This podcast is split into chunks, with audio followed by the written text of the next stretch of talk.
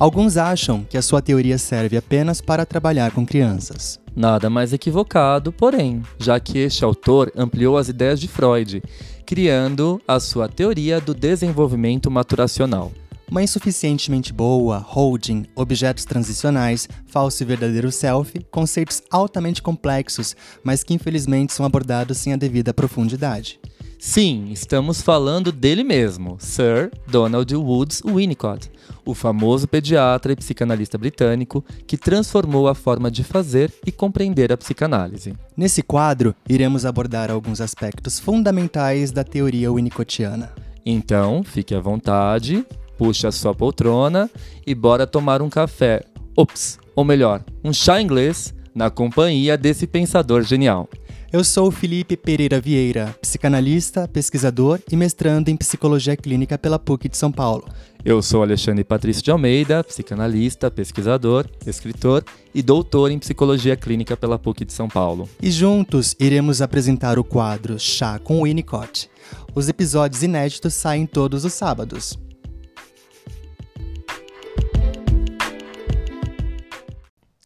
Fala pessoal, tudo bem? Sejam bem-vindos a mais um Chá com Winnicott.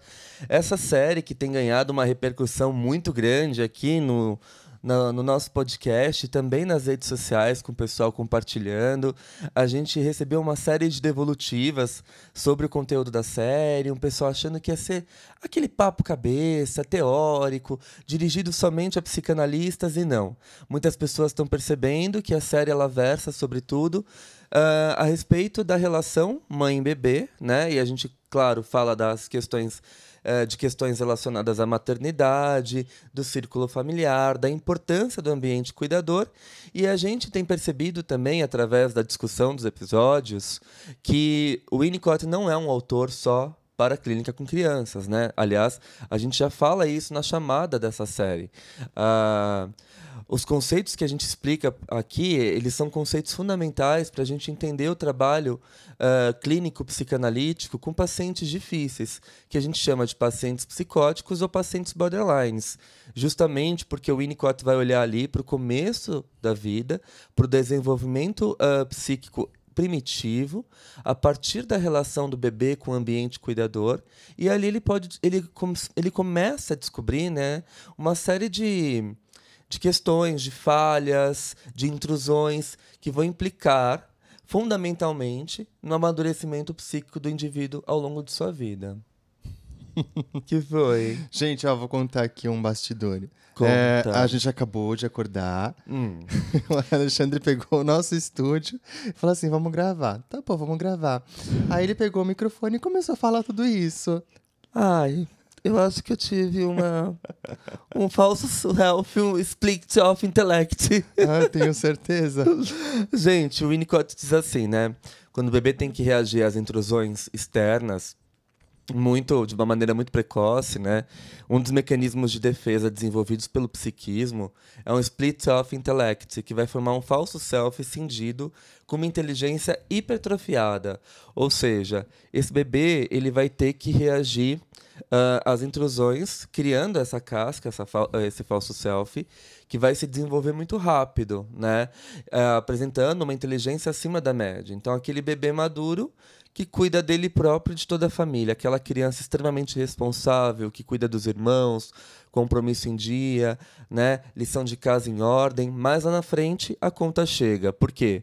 Essa criança não vivenciou, não experienciou, e essa palavra é fundamental na teoria winnicottiana, né, a sua vida no tempo correspondente à idade dela. Né? Então, não pôde ser criança, não pôde é, curtir as delícias da infância. Teve que amadurecer muito rápido para dar conta dessas falhas e dessas intrusões ambientais. Aqui a gente já tem um ponto essencial. O Fih contou os bastidores e é verdade. A gente acabou de acordar. Eu falei, Felipe, vamos gravar, Felipe. Que hoje a gente tem mil compromissos para variar, né, gente? Que a gente deixa tudo para o final do ano né, para resolver, e a gente nunca consegue resolver, né?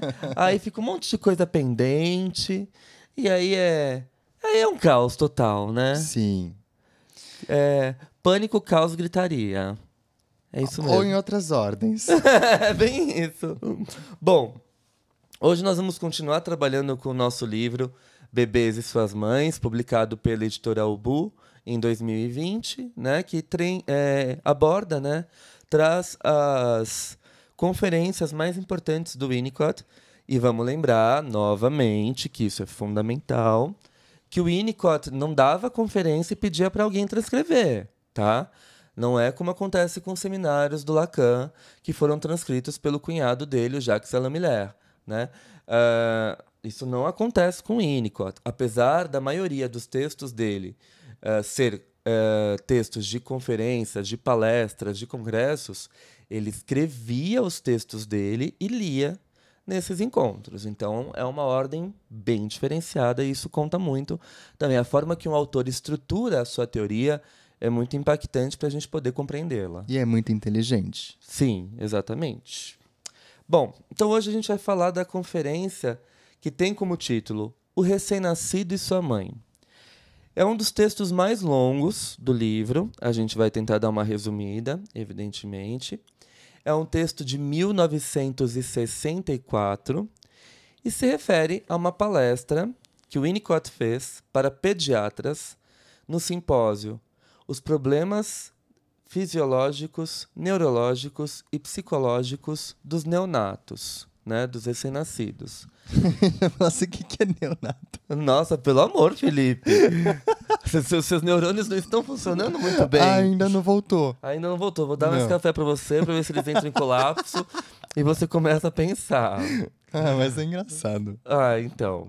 O neonato, gente, é o recém-nascido, né? Pra quem não sabe, eu ia falar recém-nascido. Recém-nascido. É, é mistura de neném com recém. tá, tá ótimo, tá, tá ótimo. Gente, então, é isso. É... Então, essa, essa conferência foi dada é, pelo Winnicott em Roma em abril de 1964, tá bom?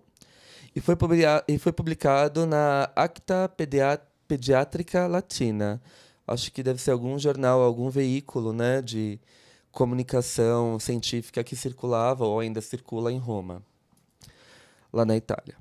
Pois bem, vamos lá. O Winnicott diz assim: ele abre a conferência. Esse é um tema tão complexo que penso duas vezes antes de acrescentar mais uma camada a ele. Creio ainda assim que, se a psicologia tem validade no estudo de recém-nascidos, a única coisa mais complicada é a sua prática. Winnicott sendo Winnicott. Eu adoro. Você adora a ironia dele, né? Uhum. No âmbito teórico, qualquer contribuição pode ou estar errada, e nesse caso o problema permanece inalterado, ou então conter um elemento de verdade que o simplificaria da forma como só a verdade é sempre capaz de fazer. Uhum, então ele já tem uma crítica aqui né, em relação aos estudos dirigidos a esse período de vida, né? Ou a gente simplifica demais, e eu acho que isso acontece até hoje, né? Dando ali uma série de dicas, de manuais que as mães têm que seguir, que os Você pais têm que seguir. Você acaba sendo tudo menos verdadeiro com o bebê. E não apenas, né? Eu acho que esses manuais todos, essas regras, quando os pais não conseguem seguir a risca, eles se sentem super culpados. Então, daí acaba sendo pior. Exatamente, acaba sendo pior, gera mais angústia. O bebê vai ficar ali olhando pro olhar da mãe enquanto a mãe tá amamentando e vai sentir ela mal, triste. Porque ela não tá dando conta de cumprir as metas, as regras que estão ali é, previstas nesses manuais, né? Pois é. Aí Essa eu... mãe tem um superego tão rígido consigo mesmo, né? E o bebê vai internalizando tudo isso, né? Como isso. uma mãe, tipo, muito preocupada. É uma mãe muito triste, vulnerável. Perfeito. E o bebê vai assimilando essa comunicação através do olhar da mãe, que é um espelho, Exato. né? A gente vai falar é, sobre isso mais pra frente. Bom, gente, ele diz assim: o recém-nascido e a mãe, né? O par mãe-bebê. Eis um tema bastante amplo e o qual eu não gostaria de abordar se fosse para descrever apenas o que se sabe sobre o recém-nascido. O que está em debate é a psicologia ela mesma e suponho que, ao olharmos para um bebê, enxergamos também a provisão ambiental e, por trás dela, a mãe. Que hoje a gente já falou né, no episódio anterior do Chá com Winnicott.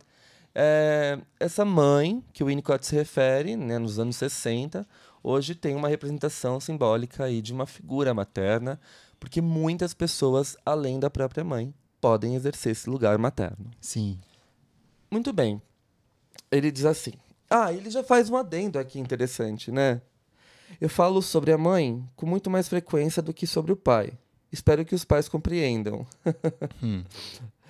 uh, e aí ele diz um parágrafo super impactante já de início. É necessário reconhecer a diferença total que deve existir entre a psicologia da mãe e a do bebê. A mãe é uma pessoa sofisticada, complexa. Já o bebê, no início, é o oposto disso.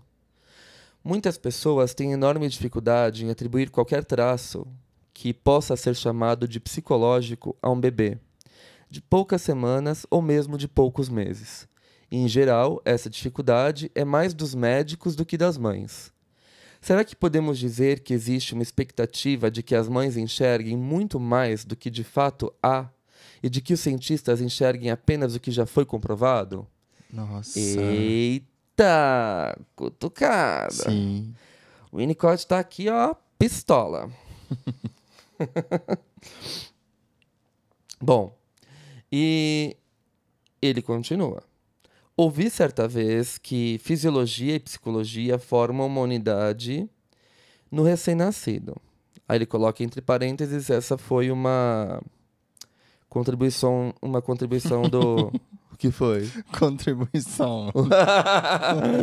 uma contribuição do John Davis, né? O John Davis, para quem não sabe, pediatra, colega de Winnicott no Hospital Infantil, né, Paddington Green Hospital fundou a cadeira de pediatria na Universidade de Cambridge e foi casado com Madeleine Vinicombe Davis, né, uma das organizadoras deste volume, diga-se de passagem. Olha a hum. importância, né? Bom, então ele já falou, né, que o John Davis ele faz uma ligação entre a fisiologia e a psicologia. Elas formam uma unidade no estudo do recém-nascido, né? A gente está falando de um pediatra que também contemporânea ao Winnicott. Casa super, né? Super, e porque os, os médicos, né, os estudos médicos daquela época, eles costumavam dividir uhum. o desenvolvimento físico do desenvolvimento psíquico, emocional, Sim. mental, cognitivo. E o Winnicott, ele não vai por essa direção, né? Ele não divide o sujeito na hora de estudá-lo. Uhum. Pelo contrário, ele fala que a gente nasce com uma tendência à integração e são os cuidados ambientais que podem favorecer ou não essa integração, essa tendência que é inata. Né? E essa integração, primeiro, é uma integração espaço-temporal, que se dá através do holding, do segurar, do sustentar, e depois através do handling, né? do, do manejo do corpo dessa criança, na troca, no banho, né? Essa criança, esse corpo ele vai ganhando contorno, as sensações fisiológicas vão passando por uma representação psíquica, o que ele chama de elaboração imaginativa das funções corporais. Isso acontece através do handling, né? desses cuidados, desse manuseio do bebê. E aí a gente tem a personalização, quando a psique é alocada no soma. E aí a gente tem uma unidade psique-soma. Uh, quando isso não acontece, é comum, por exemplo, as pessoas terem sonhos que estão se despedaçando, caindo em abismos, ou apresentam doenças, uh, uh, patologias somáticas, né? alergias no corpo, dificuldade de respiração, asma, bronquite. Claro, gente, essa pode ser uma causa uma explicação né, em relação a essas patologias. A gente sabe que o ser humano é complexo e não tem uma fórmula. Ai, porque eu tive isso na infância, agora eu sou assim na vida adulta. A psicanálise ela não caminha nessa direção, tá? Cada caso é um caso e a gente se atenta muito para a singularidade do sujeito. Bom, uh, e aí ele diz assim: esse é um bom ponto de partida. A psicologia é a extensão gradual da fisiologia. Não é preciso um debate para definir quando essas mudanças se dá. Ela varia de acordo com os acontecimentos. Entretanto, a data de nascimento pode ser compreendida como um marco, um momento de enormes transformações, de modo que um bebê prematuro pode ficar psicologicamente bem melhor em uma incubadora, enquanto um bebê pós-termo não se sente bem nela pois precisa de contato físico e de braços humanos. Uma das minhas teses é que as mães, a menos que sofram de algum distúrbio psiquiátrico, orientam a si mesmas para essa tarefa extremamente especializada durante os últimos meses da gravidez. Hum.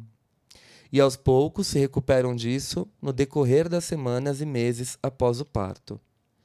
Escrevi muito sobre esse tema que eu denomino de preocupação materna primária. Uhum. O que é preocupação materna primária, Felipe? Resumidamente. Preocupação materna primária é quando essa mãe se, como diz o nome, se preocupa com esse bebê e, e acaba criando um ambiente que seja propício e potencial para que ele se desenvolva de isso, maneira saudável. E isso se dá principalmente em qual estágio? Né? De dependência absoluta e dependência relativa. Isso. Principalmente. principalmente na dependência absoluta, né? uhum. né? Essa mãe tem que estar tá totalmente devotada ao bebê, né? De novo, mãe a gente pode substituir por ambiente. Sim. Para que. É... Mas não só isso, né? Essa essa preocupação materna primária, ela não serve apenas para dar um hold, um handling para o bebê, mas para criar todo um ambiente para que esse bebê venha a ser quem ele tiver de ser. Né? Ou seja, para isso ela precisa é, manter ali uma, uma certa ilusão de onipotência, uhum. para que esse bebê possa criar esse mundo que já está ali, né, na verdade, para ser encontrado. Ou seja, ela apresenta o mundo para esse bebê em pequenas doses, para que esse bebê não tenha aquela experiência, aquele, aquele susto, fala assim, meu, mas isso aqui é muito grande, uhum. né? Isso me assusta, né? Uhum. Enfim.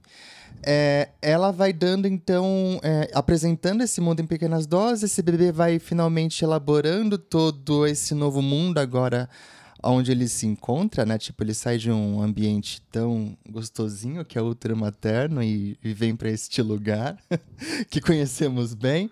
Que Enfim, se chama mundo. Exato. É que meio, se chama realidade. É meio assustador mesmo. Que se chama boletos. Pois é. Aí ela vai apresentando isso, olha, você nasceu. que Não é muito legal, mas mas eu vou te apresentar aos poucos, tá? Fica tranquilo. É isso. Daí o bebê não precisa se defender. Isso mesmo. Bom, e aqui ele diz, né, nesse estado de preocupação materna primária, que o Fih resumiu muito bem, as mães se tornam capazes de se colocar na pele da criança, por assim dizer. Em outras palavras, elas desenvolvem uma capacidade incrível de identificação com o bebê.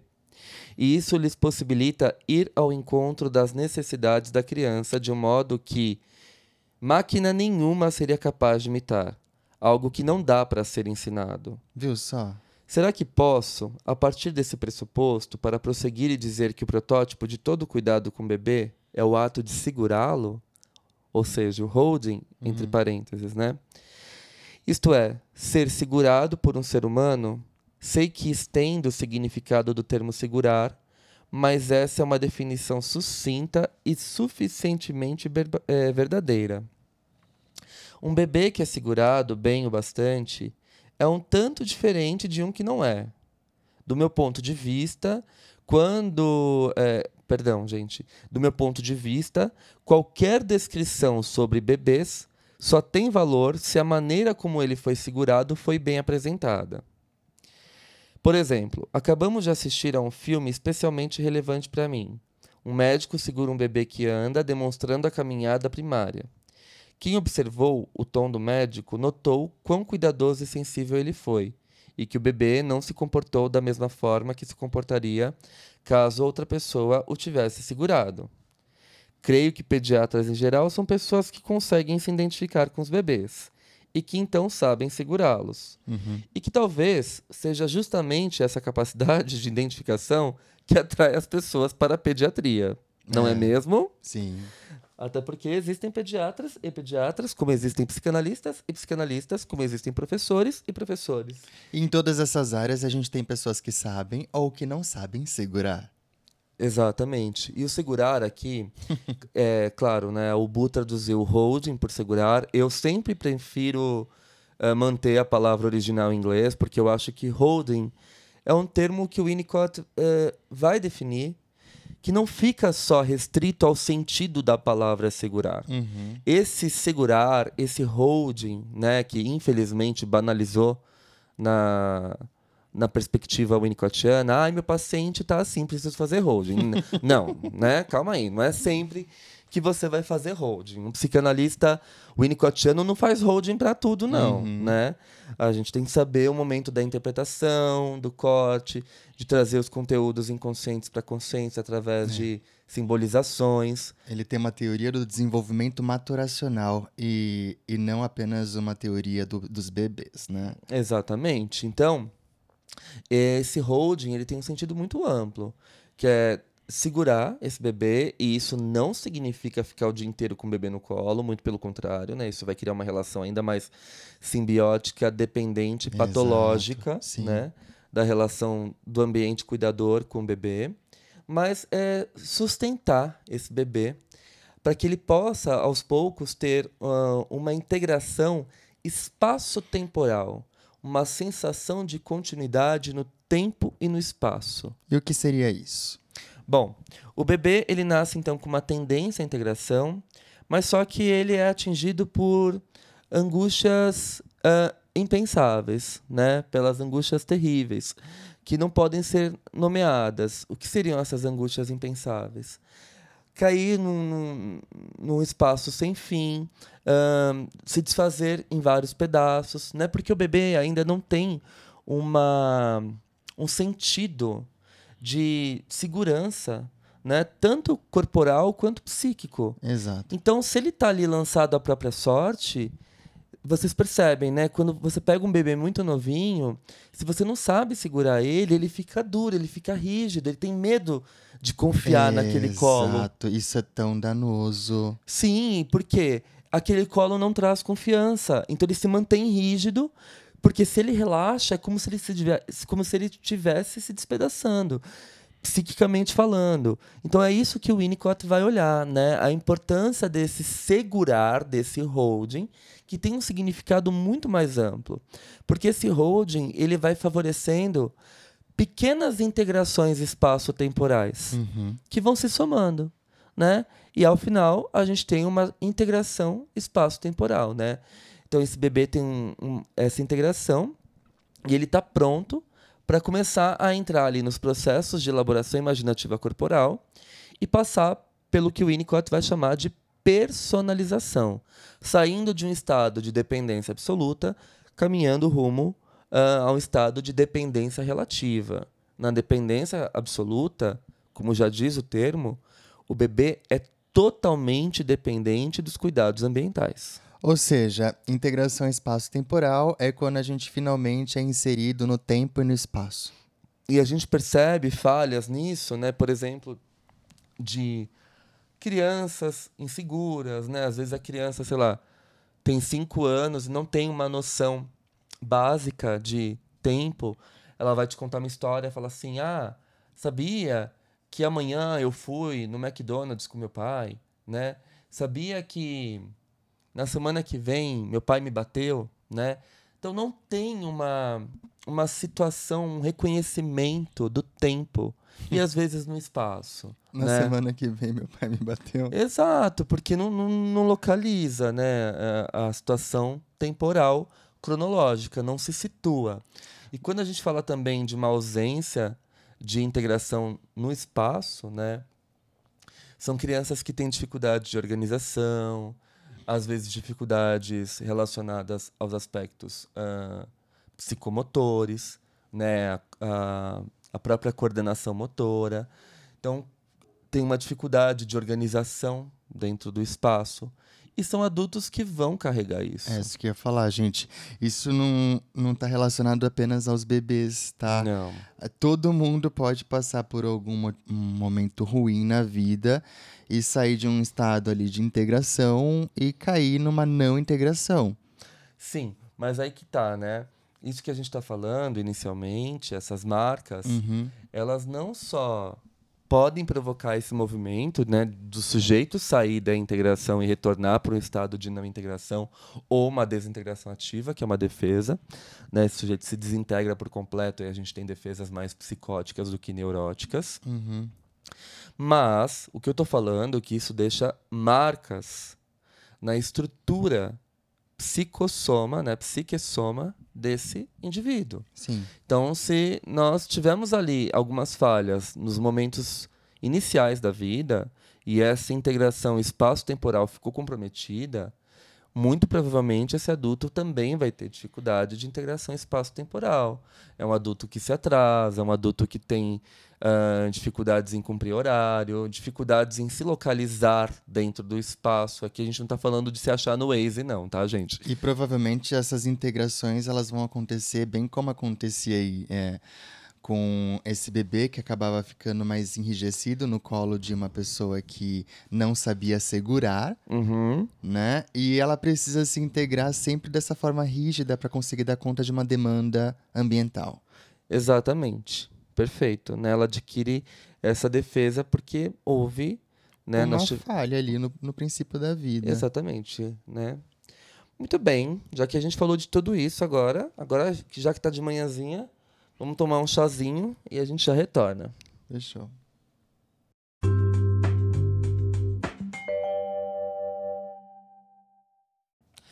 E continuando aqui a palestra de Winnicott, né, a fala dele, para a gente discutir um pouquinho mais sobre a importância do holding e desses cuidados iniciais, ele vai dizer assim para nós, né?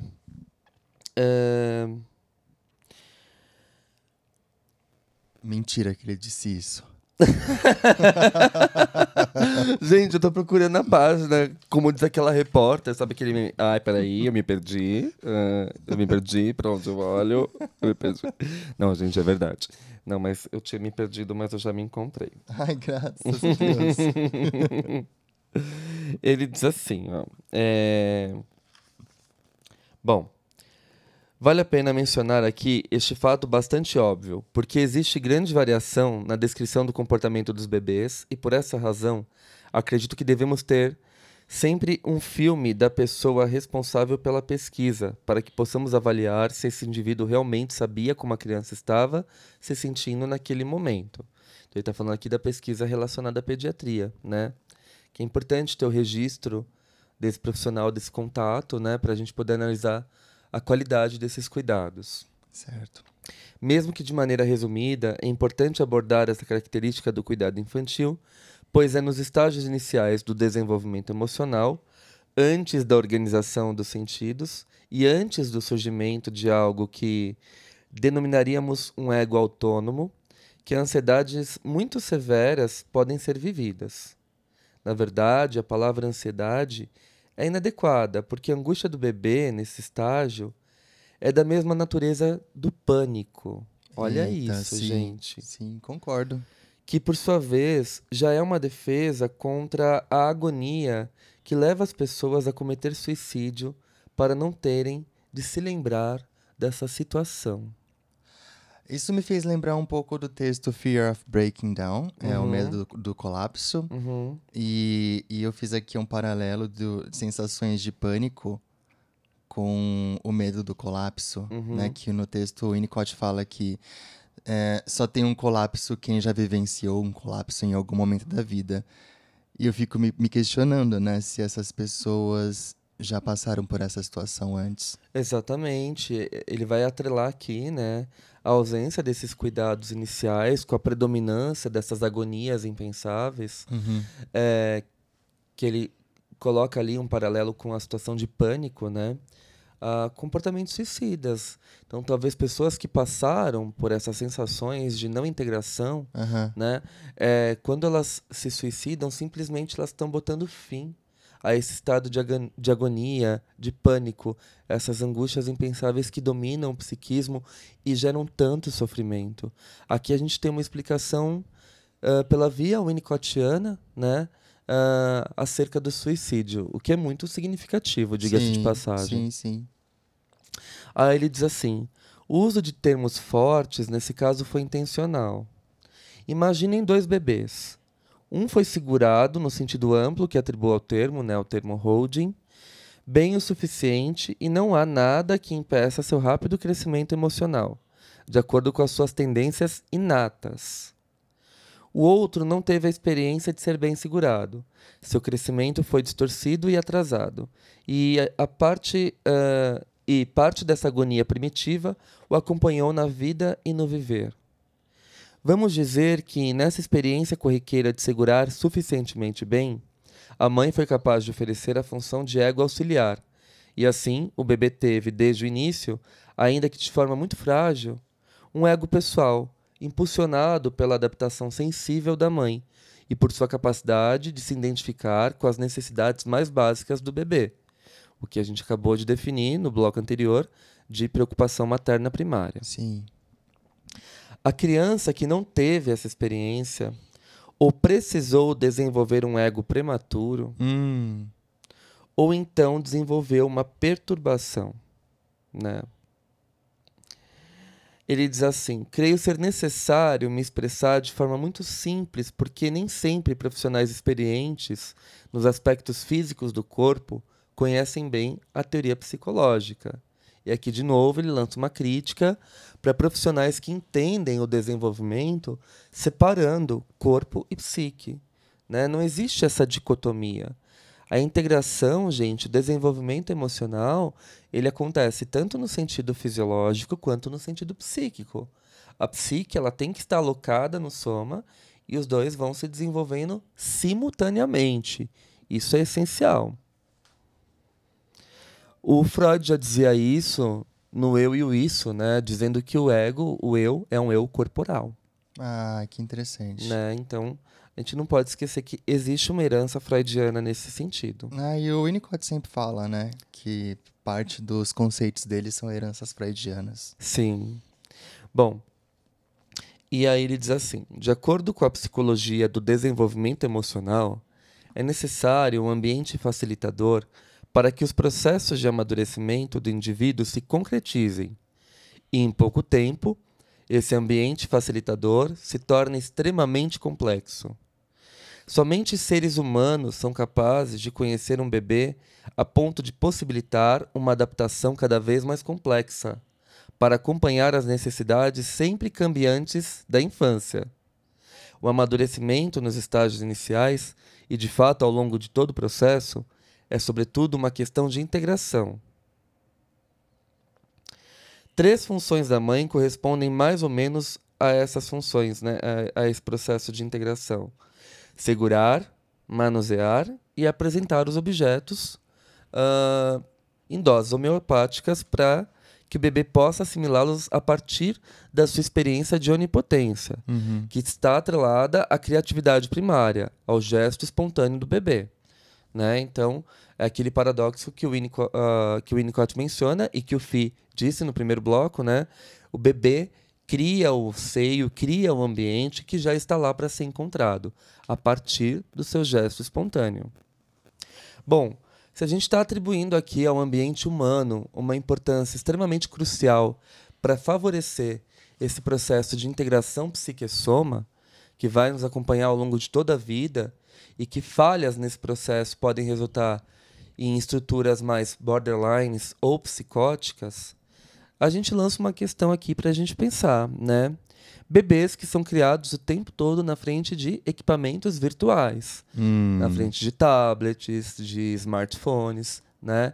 Uh, como que se dá esse desenvolvimento, né? Como que acontece esse processo de integração psique-soma e essa apresentação do mundo real para o bebê em pequenas doses, se esse bebê está o tempo todo inserido no mundo virtual? É claro, responder a essa questão levaria aqui, com certeza, mais de uma hora, e isso dá outro episódio.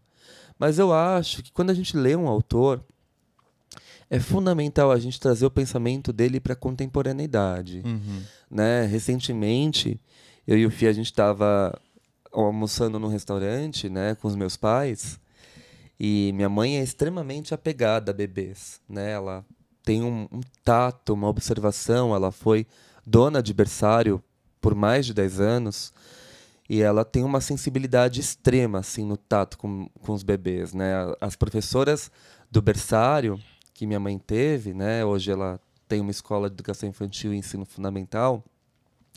Ela trabalhou no berçário durante anos. As professoras observavam a minha mãe com os bebês e ela falava assim, não é possível. Elas falavam assim, né?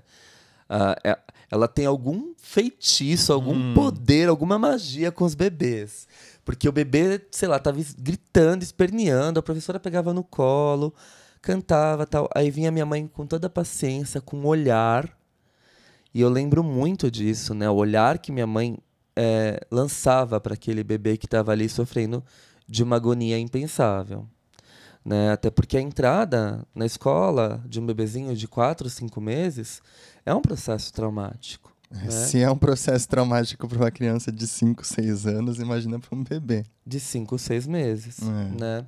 Então a minha mãe chegava com toda a paciência, olhava, conversava com o bebê baixinho, começava a cantar e o bebê se acalmava. Parecia uma espécie de feitiço mesmo. É, ou seja, isso é o holding.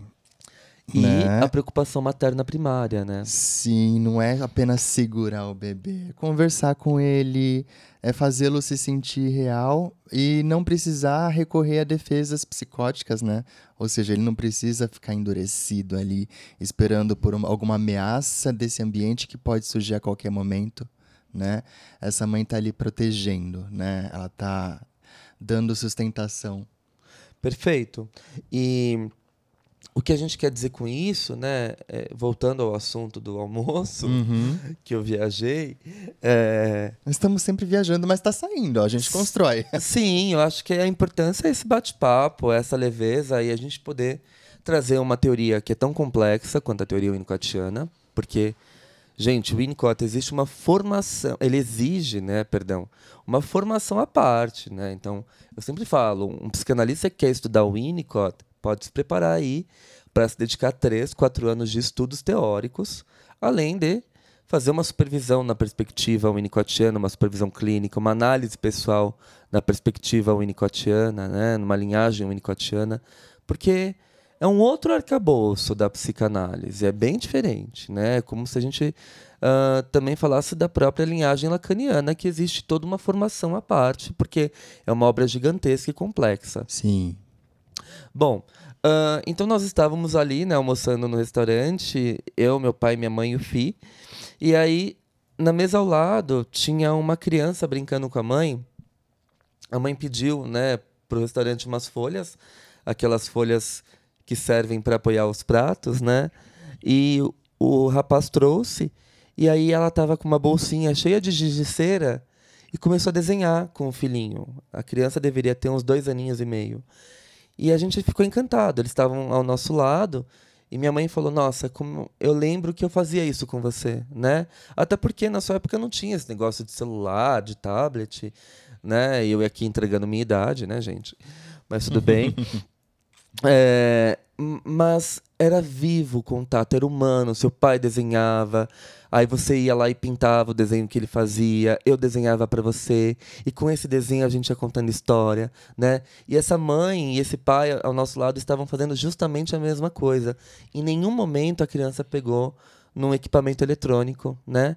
Então, uh, pensar um pouco esse texto do Winnicott na contemporaneidade, na contemporaneidade nos faz refletir sobre esses excessos eletrônicos, né? Que talvez uh, em alguma medida, eles podem muito mais ser prejudiciais do que benéficos.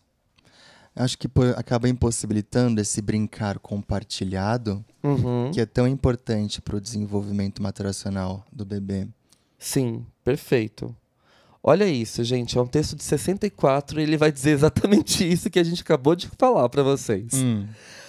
Notem que chama atenção para o fato de que os bebês são humanos desde o início, supondo, é claro, que tenham um, uh, um aparato, né? Ele vai dizer um aparato eletrônico intacto, né? Ele faz uma, uma metáfora, uma analogia, né? Certo. Desde que essa estrutura inicial foi preservada pelos cuidados ambientais. Sei que aqui não preciso chamar atenção para o fato de bebês serem humanos. Esse é o denominador comum da psicologia que pertence à pediatria, né? Então vamos olhar para os bebês como seres humanos, né, gente? Bom, e aí ele diz assim: de que maneira a psicanálise contribui para esclarecer a psicologia do recém-nascido? E ele responde: claro, há muito que pode ser dito sobre as peculiaridades psiquiátricas da mãe e do pai, todavia, para dar conta desse tema. Devo presumir que a saúde dos pais vai bem e estudar apenas a criança, cuja saúde física se presume também estar boa. A psicanálise veio, em primeiro lugar, nos ajudar por meio de uma teoria do desenvolvimento emocional, criada pelo próprio Winnicott. Sim. A única disponível, na verdade. Contudo, no início da psicanálise, as questões da infância eram vistas apenas no simbolismo dos sonhos, nas questões de sintomatologia psicossomática e no brincar imaginativo. Aos poucos, a psicanálise estendeu seu alcance e passou a ser aplicada em crianças mais novas, com cerca de dois anos e meio. Entretanto, isso não dá conta do que precisamos neste momento, pois crianças nessa idade estão surpreendentemente muito mais distantes do que eram na primeira infância, a não ser que elas sejam imaturas, né?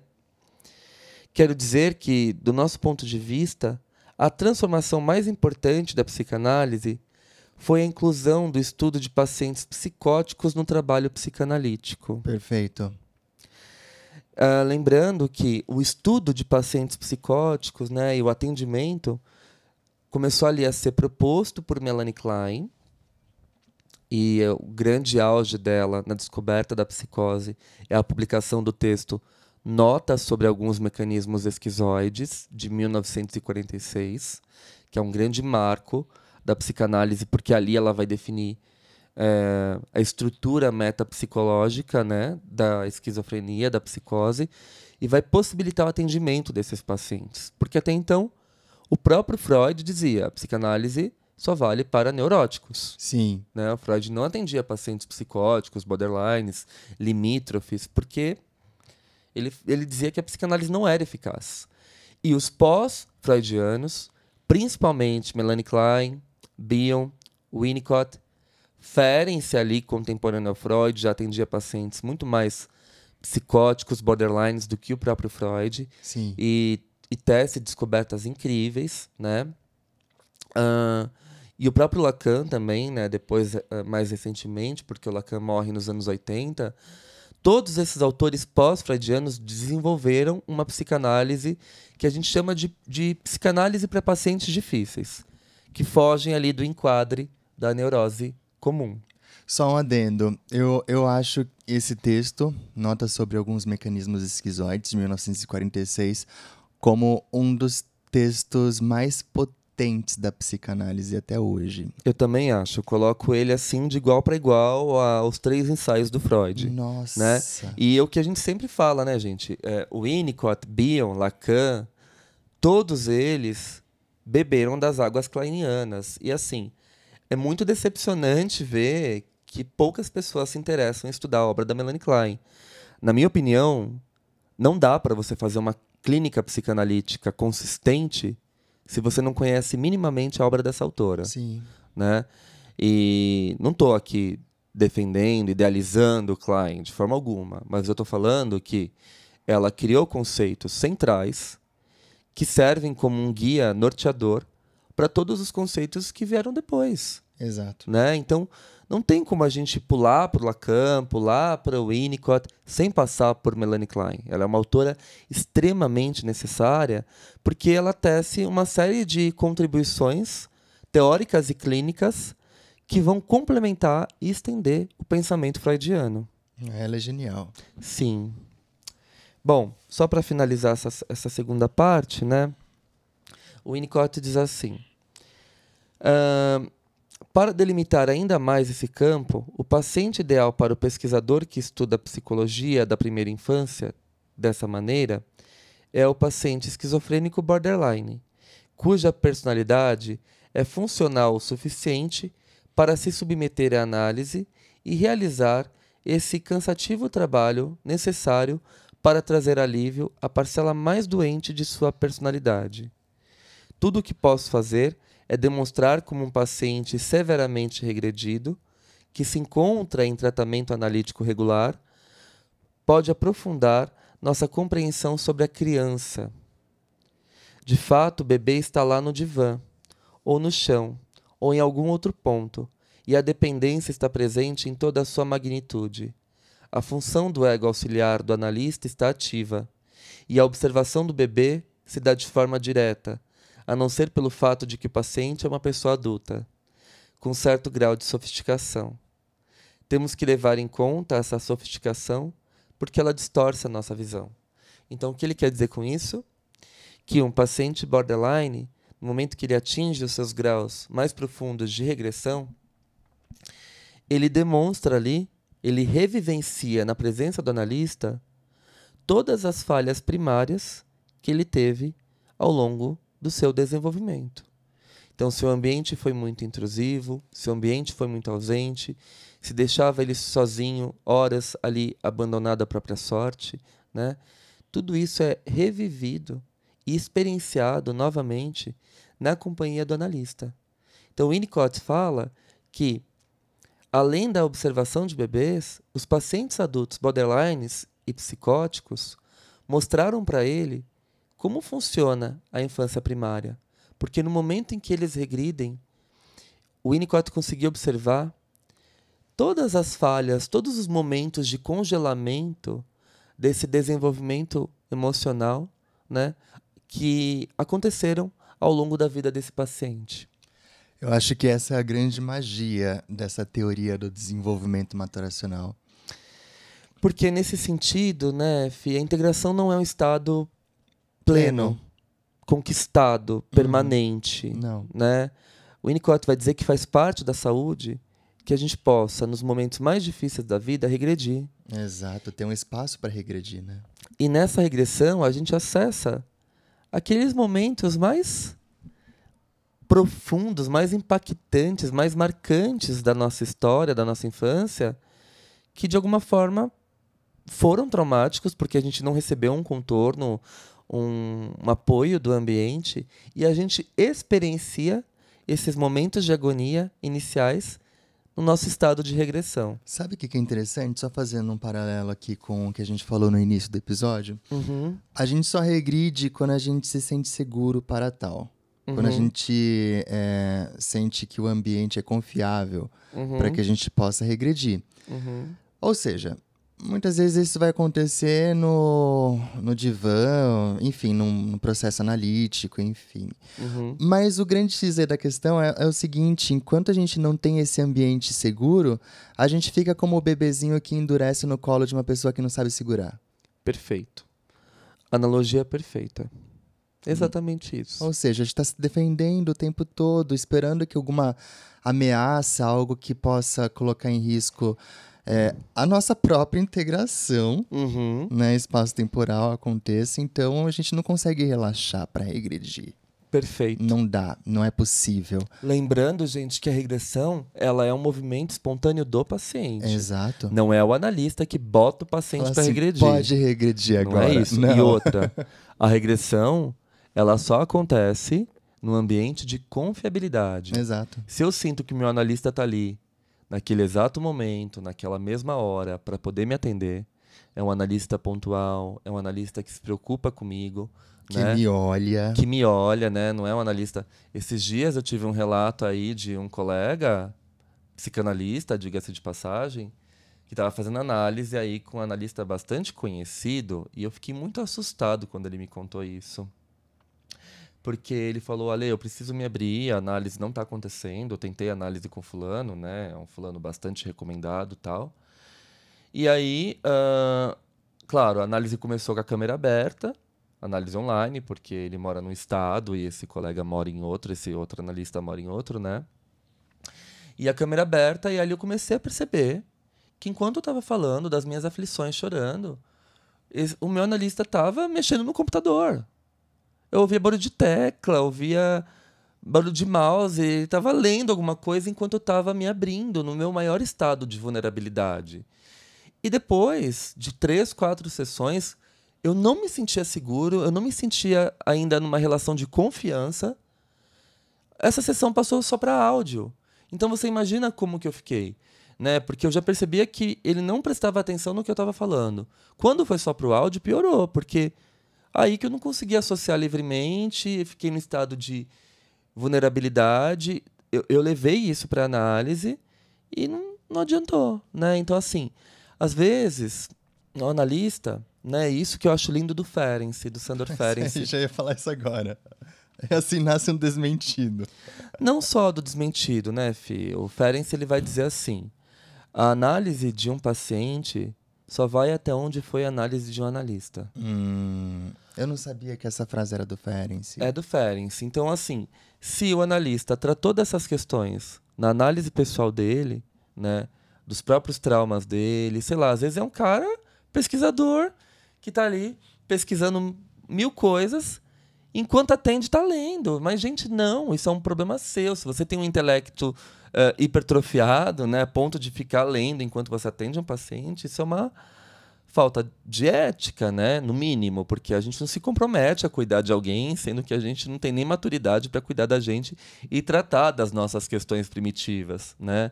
Então, para vocês verem o impacto desse olhar primitivo e do quanto isso é, é necessário, né? Em contrapartida, esse meu colega já tinha feito análise com outro analista e ele falou que criou um vínculo de confiança que ele pôde regredir.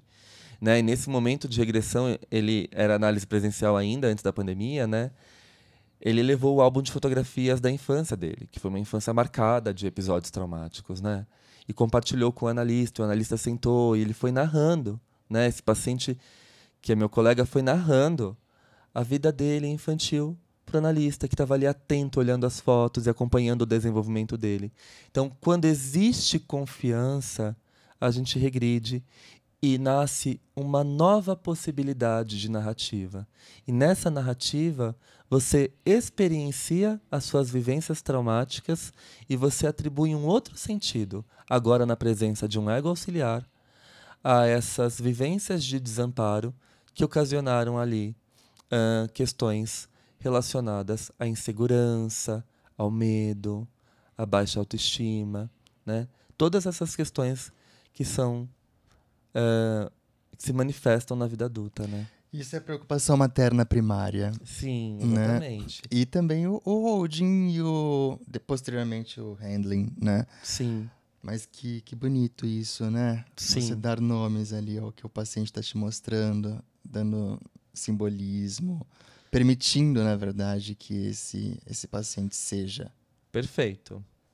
Bom, depois desse babado clínico aqui, essa história toda clínica, vamos tomar um chazinho para caminhar para o final.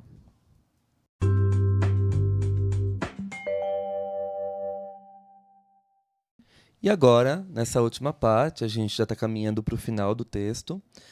Uh, o Winnicott vai dizer assim para nós: Na verdade, com uma maternagem suficientemente boa, basta ver um esboço bem rudimentar de selfie, ou nem mesmo precisa haver um.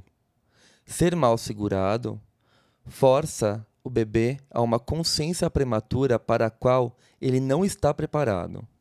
Se pudesse falar, o bebê diria: Aqui estava eu, desfrutando da continuidade de ser. Não tenho nenhuma ideia sobre qual seria a representação adequada para o meu self, mas poderia ser um círculo. A representação do meu self de fato poderia ser um círculo. De repente, aconteceram duas coisas terríveis. A continuidade do meu ser, que no momento é tudo o que eu tenho, em termos de integração pessoal, foi interrompida.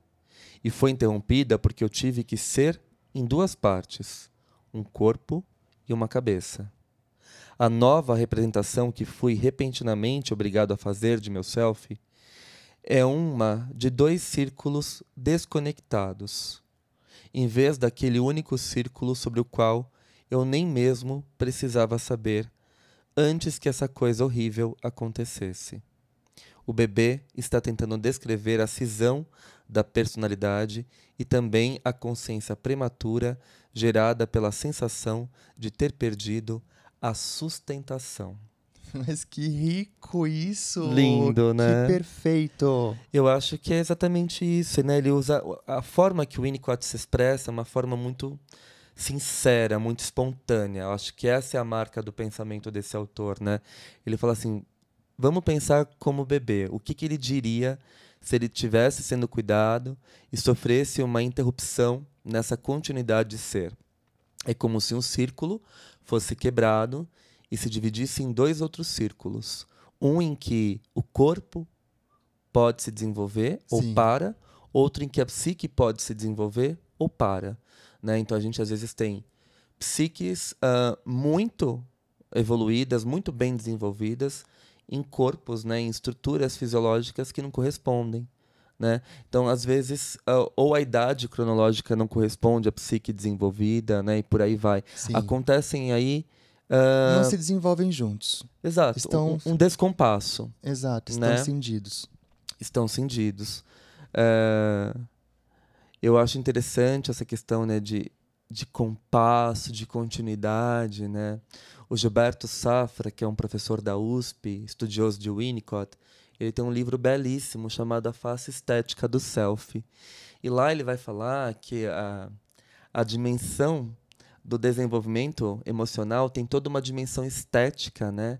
Estética no sentido do som, do cheiro, da cor, né? Dessas marcas que uh, aparecem, né? Ao longo do nosso desenvolvimento emocional. Então, elas garantem uma espécie de significado simbólico que enriquecem o nosso psiquismo.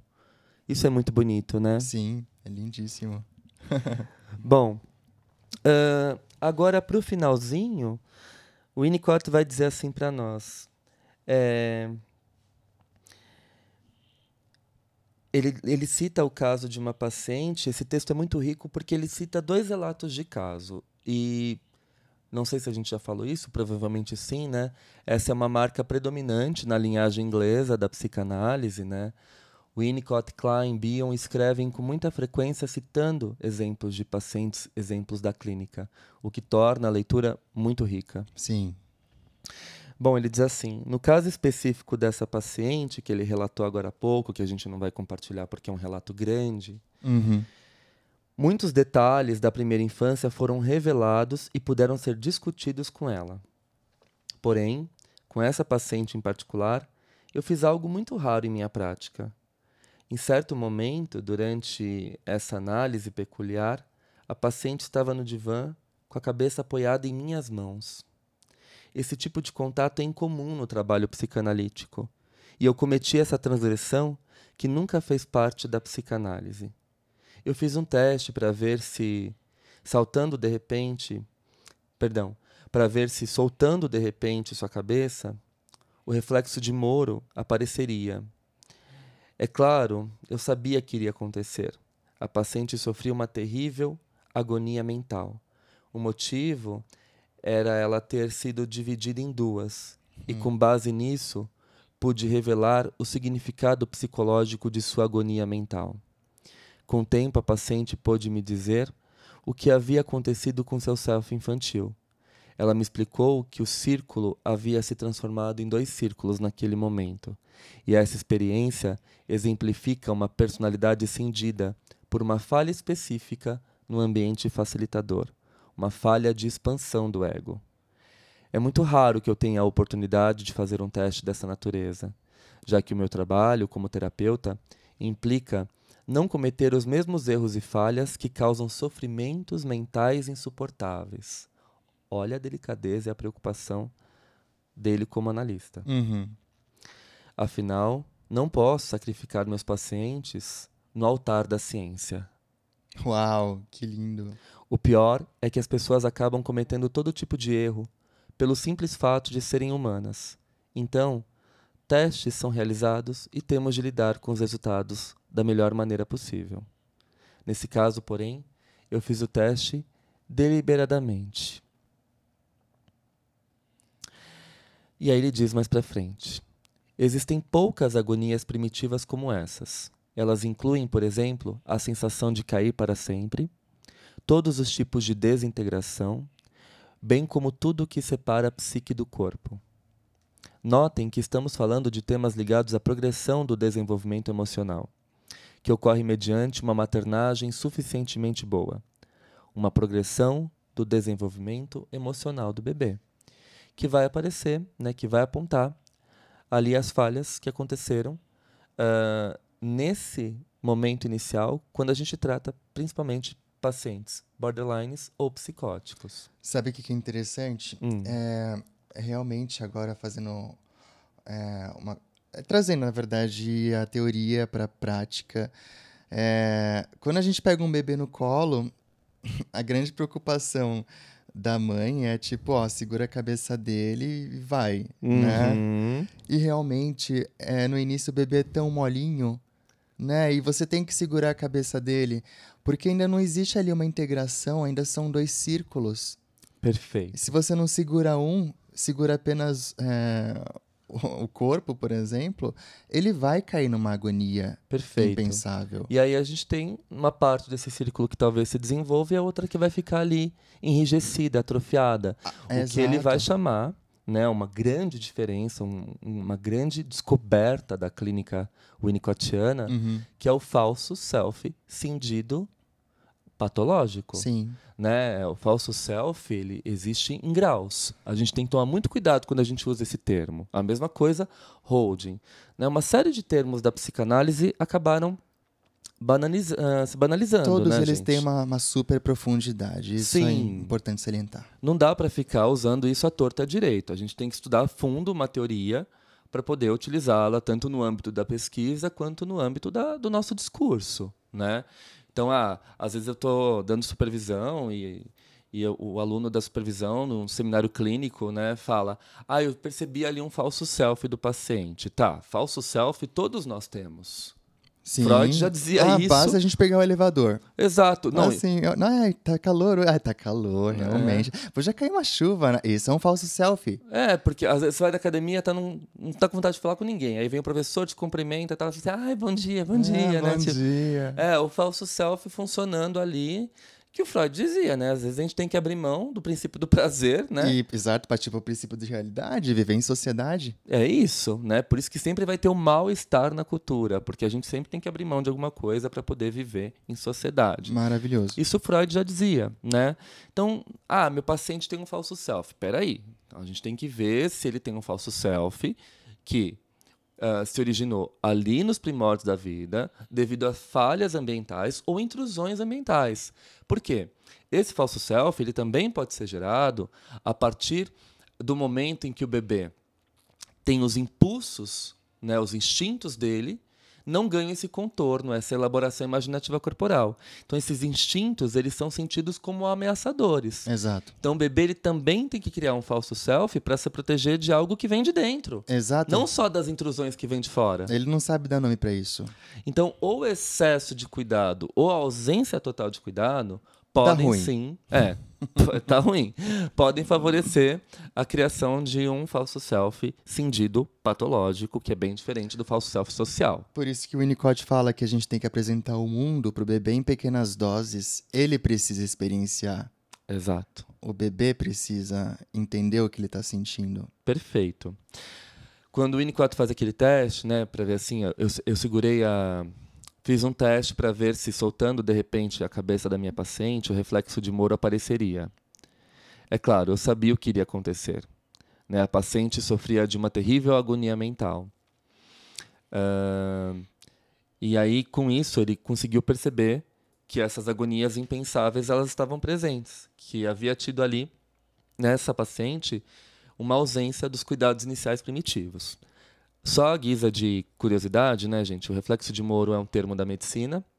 É um movimento involuntário do corpo do bebê que está presente nos três primeiros meses de vida.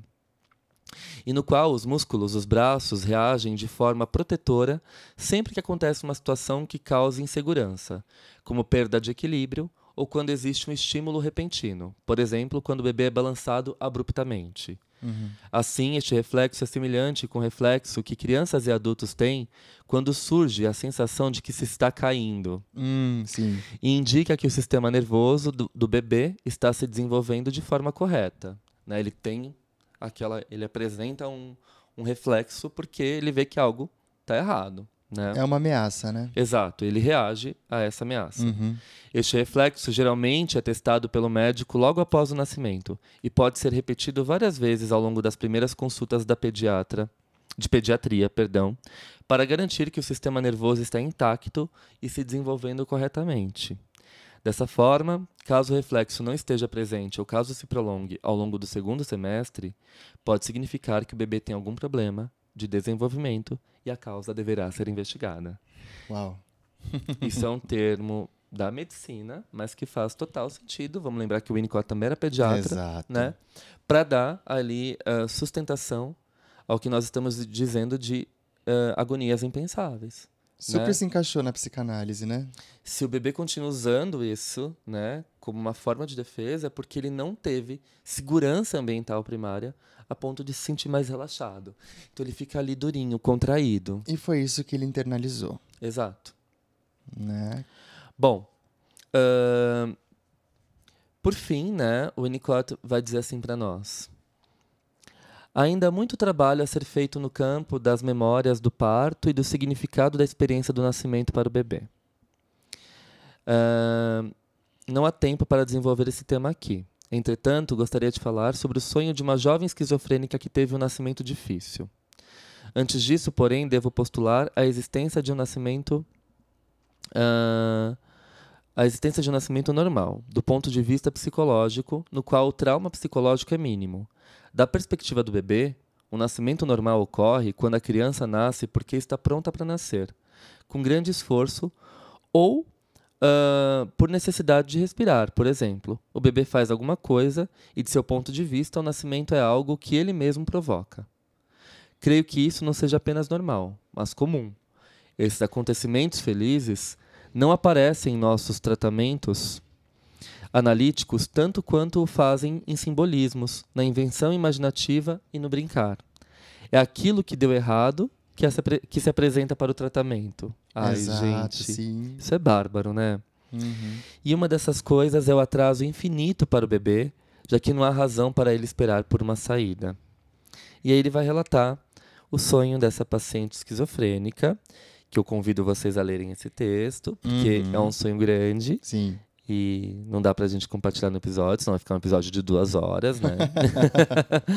Ou convido vocês a entrarem nos nossos grupos de estudos, que a gente discute os textos detalhadamente, parte a parte, com os alunos. São encontros muito ricos e necessários para ampliar né, e para sustentar a formação psicanalítica. Bom, e no final, no último parágrafo, ele diz assim: é, O que eu tentei fazer, contudo, foi chamar a atenção para um trabalho que é feito e que talvez vocês desconheçam, uh, pois pertencem a uma disciplina alheia. Né? Vocês não são psicanalistas, ele está dando uma conferência para pediatras. Sim. A teoria da esquizofrenia, como algo que desfaz os processos de amadurecimento na primeira infância, tem muito a ensinar ao psiquiatra e tem muito, creio, a ensinar a pediatras, neurologistas e psicólogos sobre os bebês e suas mães. Hum, que incrível. É observando esse adulto que está ali em estado de sofrimento, né, numa condição de desintegração, que a gente vai conseguir observar também como aconteceu esse desenvolvimento desenvolvimento. emocional primitivo Exato. do bebê em relação ao seu ambiente cuidador. Principalmente quando ele sente confiabilidade e segurança para se mostrar desta forma, né? Ou seja, mostrar todas as vulnerabilidades e é, retomar uma, uma linha do desenvolvimento maturacional. Só que dessa vez em segurança, né? Sim. Gente, eu fiquei aqui pensando num poema Ai, meu Deus. é, do Miyakoto, né? Que eu adoro, adoro ele. E, e esse poema está nos poemas escolhidos, publicado pela Companhia das Letras, com a apresentação feita por José Castelo. E aí eu fico pensando né, nesse contato da mãe com o bebê, da família com o bebê, o quanto é importante esse bebê, essa criança ser olhada, ser nomeada, É. né?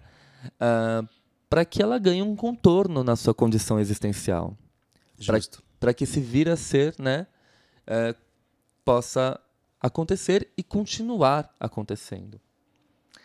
E é um poema lindo que se diz, é, e tem como título, né, a primeira vez da idade. Miyakoto escreve assim para nós: A vez que tive mais idade foi aos cinco anos. Meu pai, com solenidade que eu desconhecia, perante seus superiores hierárquicos, apontou e disse: este é meu filho. E deu-me a mão, coroando-me rei. Que linda, Lê. Ai, lindo, não? Uhum. Acho que é o momento que ele ganhou essa identidade, esse contorno, né? Esse olhar do pai ali. e o quanto isso marcou a existência dele, tanto que ele traz isso para uma narrativa, escrevendo isso em forma de poesia, né? Então, gente, é... espero que vocês estejam gostando de estudar o Winnicott com a gente, né? Não sei se vocês sabem, o Winnicott foi um, um, dos autores que eu mais me debrucei durante o meu doutorado lá na PUC de São Paulo, em psicologia clínica, e é um autor também que o Felipe vem estudando com muita frequência para o mestrado dele, que trata de uma pesquisa, de uma linhagem uh, comparativa, né? De uma de uma pesquisa comparativa das Sim. linhagens kleiniana e winnicottiana, né, Fê? Uhum. É, na verdade eu estou engolindo esses dois autores. É... Mas passo bem, tá tudo bem. Tá tudo bem, mas você tem descoberto algo muito bonito, né? Aqui você falou dos bastidores da gravação, eu vou falar dos bastidores do estudo, Ai, né? Ai, meu Deus. Gente, vou contar um bafo para vocês. o Felipe, ele era todo da modernidade. Ele comprava livros no Kindle, ele tinha artigos que ele lia, e aí ele grifava no iPad, marcava tal. E aí, certo dia, o nosso querido professor Renato Mezan. Porque, gente, assim, não adianta, sabe? Eu falo as coisas pro Felipe, ele faz o que ele quer. Não adianta, tá? Ele não me ouve mesmo, ele é teimoso, ele faz o que ele quer. Eu falava assim, amor, é, começa a ler textos físicos, grifa, faz notas em folhas. Isso vai te ajudar na escrita do seu mestrado, né? Ainda mais agora que você já passou pela qualificação e está na fase final. Exato. Né? Em junho, gente, Felipe defende o mestrado e se torna mestre em psicologia clínica. Olha que maravilha. Amém. e aí, eu falei, falei assim, olha, eu aconselho você a ler livros físicos, porque quando você marca o livro, você coloca um post-it, é mais fácil para você procurar a citação tal. Não, eu me dou muito bem com os textos eletrônicos, porque ali eu dou um Ctrl F, procuro a palavra que eu preciso na hora que eu vou fazer a citação todo ali, né, gente? Uma pegada tecnológica.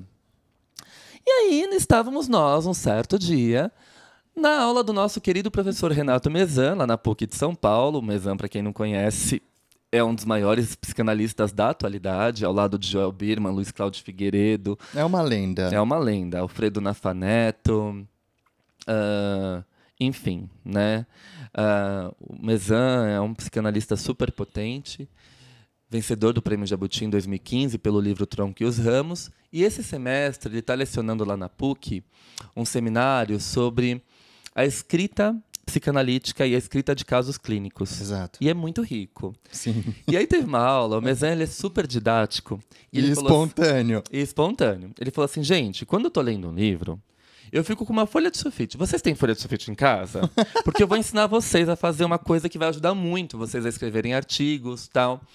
E aí fica a dica, ó, do Mesan, gente, aqui compartilhada no podcast para os nossos Sim. ouvintes, exclusiv exclusivamente. Uhum. Depois vocês vão lá no post do podcast, lá no Instagram, arroba Alexandre Patrício, arroba Felipe PV. Vão lá, é, dá a devolutiva para nós. Ali, eu amei o exemplo que você deu no final do Renato Mesan. Hum. Aí o Mesan falou assim: olha, quando eu. Gente, o Mesan, né? E ele fala com uma voz assim, né? Também. Felipe adora. Mas é super performático. E ele falou assim: eu, quando eu estou escrevendo um artigo. Exato, é assim. e estou lendo um livro, o que eu faço? Eu marco o livro. Vocês têm folha de sulfite em casa? Eu espero que folha de sulfite todos vocês tenham, né? O que vocês vão precisar para isso é uma folha de sulfite e um lápis. Vocês dobrem a folha sulfite em quatro partes. E em cada parte vocês vão fazendo um resumo, uma resenha uh, colocando palavras-chave do que vocês assimilaram de cada parágrafo do texto. Quando vocês forem escrever um artigo sobre esse texto, as ideias já estão condensadas. Gente, é. eu já fazia isso desde meus 15 anos, né? Porque é uma técnica que eu aprendi na escola, numa disciplina chamada técnicas de redação. E o Felipe não teve essa disciplina. Não e, tive. E aí ele falou assim: bom, é, nossa, é interessante essa ideia. Eu falei, jura, Felipe? É o que eu venho tentando te dizer há um bom tempo. E aí, gente, o Felipe começou a comprar livros físicos. Na Black Friday ele fez a festa. Nossa, a melhor coisa. Na Feira do Livro da USP ele fez a festa. E aí ele começou a grifar os livros e a fazer anotações em cadernos. E olha, a escrita dele tem mudado bastante. Melhorou. Aí ainda falei assim para Alexandre: amor do céu, é maravilhoso grifar o livro, né? É. É muito bom. Aí colocar também os marcadores e tudo mais. Eu falei assim para ele: a, a, única coisa que eu sinto muito é quando eu tô grifando ali e sai da linha, que eu tenho vontade de comprar outro livro. Olha, gente, a neurose obsessiva grita, tá? Na próxima sessão, o próximo episódio, olha, olha, faz, olha o outro falho. Olha o outro falho. Na próxima sessão barra episódio, nós vamos tratar o Felipe como estudo de caso, estudando oh. as origens da sua neurose obsessiva. Então, tema do próximo episódio, a neurose obsessiva de Felipe. Ai, todo mundo é neurótico obsessivo, você também é. Eu também sou, admito, admito. É isso aí. Gente, então.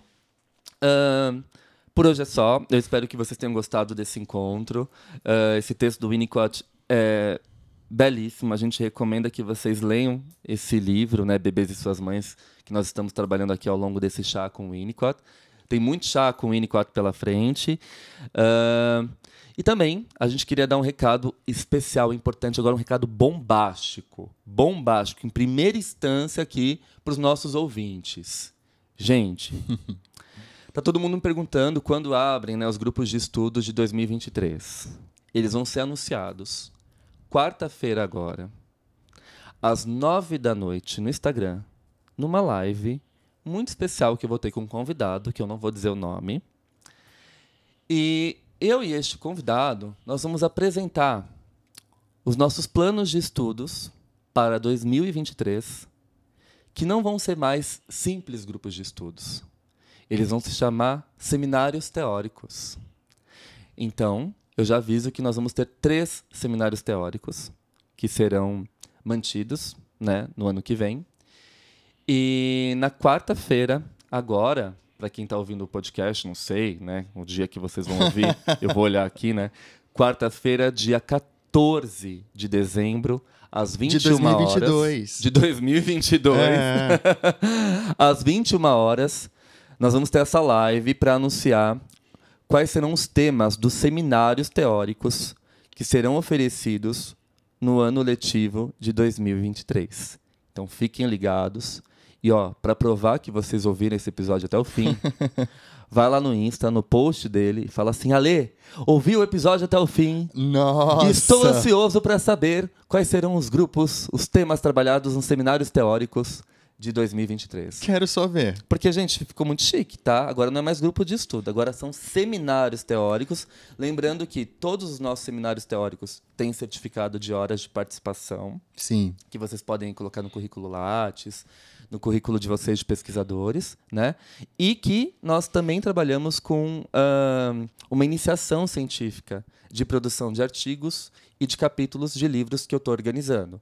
Então, as turmas desse ano, do primeiro e do segundo semestre, já escreveram as suas propostas de trabalho, eu estou avaliando elas, né? E vou selecionar as melhores propostas para montar uma coletânea de livros, de artigos, uh, que vai ser publicado por uma grande editora em forma de livro. Uhum. A mesma coisa vai acontecer ano que vem, mas ano que vem esse livro vai ter uma, um tema em específico, obviamente, para não ficar repetitivo ao tema deste ano. Né? Então a gente sempre coleta os artigos, os trabalhos produzidos pelos alunos no ano, por exemplo, no ano de 2022, organiza para o livro lançar em 2023. A Sim. mesma coisa ano que vem a gente coleta os artigos, as produções científicas que eu vou orientar. Sim. Porque nos seminários teóricos vocês têm uma oficina de escrita científica gratuita. Sim. Né? Isso é muito significativo. E os alunos amam, tem dado super certo. Tem incentivado a escrita psicanalítica, a pesquisa.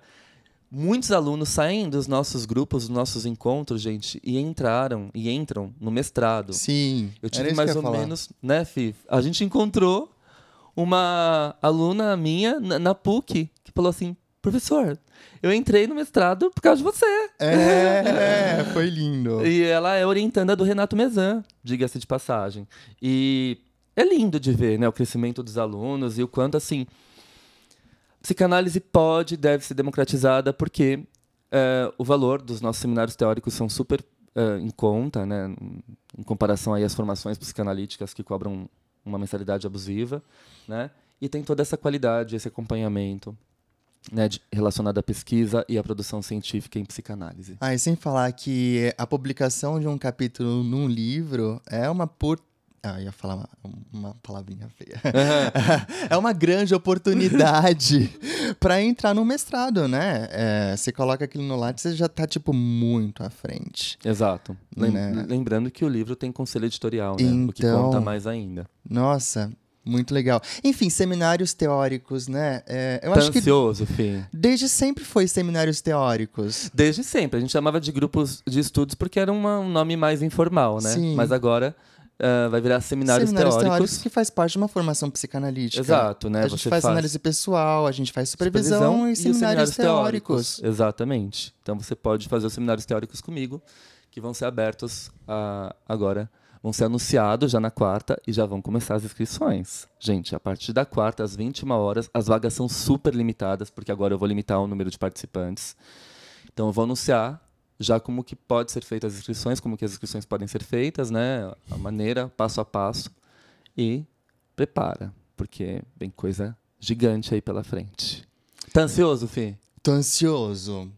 Então bora. Tô ansioso. então, quarta, às 21, nós vamos ter uma aula de apresentação de como, né, funciona o seminário teórico. Eu vou escolher um tema para trabalhar com vocês. Provavelmente vou discutir, vou discutir um artigo científico. Então vai ser uma espécie de aula aberta essa live. E ao final da live eu vou anunciar os temas, os horários e as formas de matrícula para os seminários teóricos de 2023. Tá bom? Perfeito. Gente, é isso. Uh, dê uma devolutiva para nós lá no Insta. A gente tem recebido muito carinho, muitas manifestações de amor em relação aos nossos conteúdos. A gente lembra novamente, nosso podcast não é patrocinado. Né? Alguns episódios a gente conseguiu um patrocínio muito simbólico de uma outra empresa. Fica a dica aqui para os ouvintes. Se vocês conhecem patrocinadores, sim, sim, gente, nos indiquem. Nos indiquem. Fala assim, o Ale e o Fi fazem um trabalho super bonito de transmissão da psicanálise. É, de coração, sabe? Se a gente tivesse um patrocínio, ah, ia ser ótimo, né? Mas é, quem quer agenciar? Gente que trabalha com publicidade, agencia a gente, a gente nunca pediu nada. Ai, seria ótimo, né? Nossa, é isso, gente. Ai, bom, falamos demais. Pois é, esse episódio ficou bem grande. Finalizamos esse episódio com vários merchans. Mas é isso. Espero que vocês tenham gostado. É, compartilhem esse episódio com quem vocês acham que é, que pode ser relevante, né? Que pode ajudar, principalmente aí nesse momento uh, inicial da criação do bebê, né? E para que a gente possa trabalhar isso juntos e desmistificar alguns conceitos que ainda são transmitidos na psicanálise de uma forma muito rasa, sem profundidade e que acabam caindo num, num coloca, numa forma coloquial, né, que uhum. não corresponde à forma científica de pensar e profunda dos conceitos, né? Exato. É Maravilha. Isso. Então nos vemos no próximo episódio. Ou melhor, no Pílulas Psicanalíticas. No Pílulas Psicanalíticas, que é o próximo sábado, né? E lembrando que quarta-feira agora, dia 14 de dezembro. Tem que falar o ano. De 2022, às 21 horas, lá no Instagram, arroba Alexandre Patrício, teremos uma aula aberta inaugural dos seminários teóricos e o anúncio dos temas que serão desenvolvidos e explorados no ano de 2023. Então, Fechou. como diz a Anitta, Prepara. Prepara. é isso, gente. Um beijo. Beijo. E até o nosso próximo encontro. Até.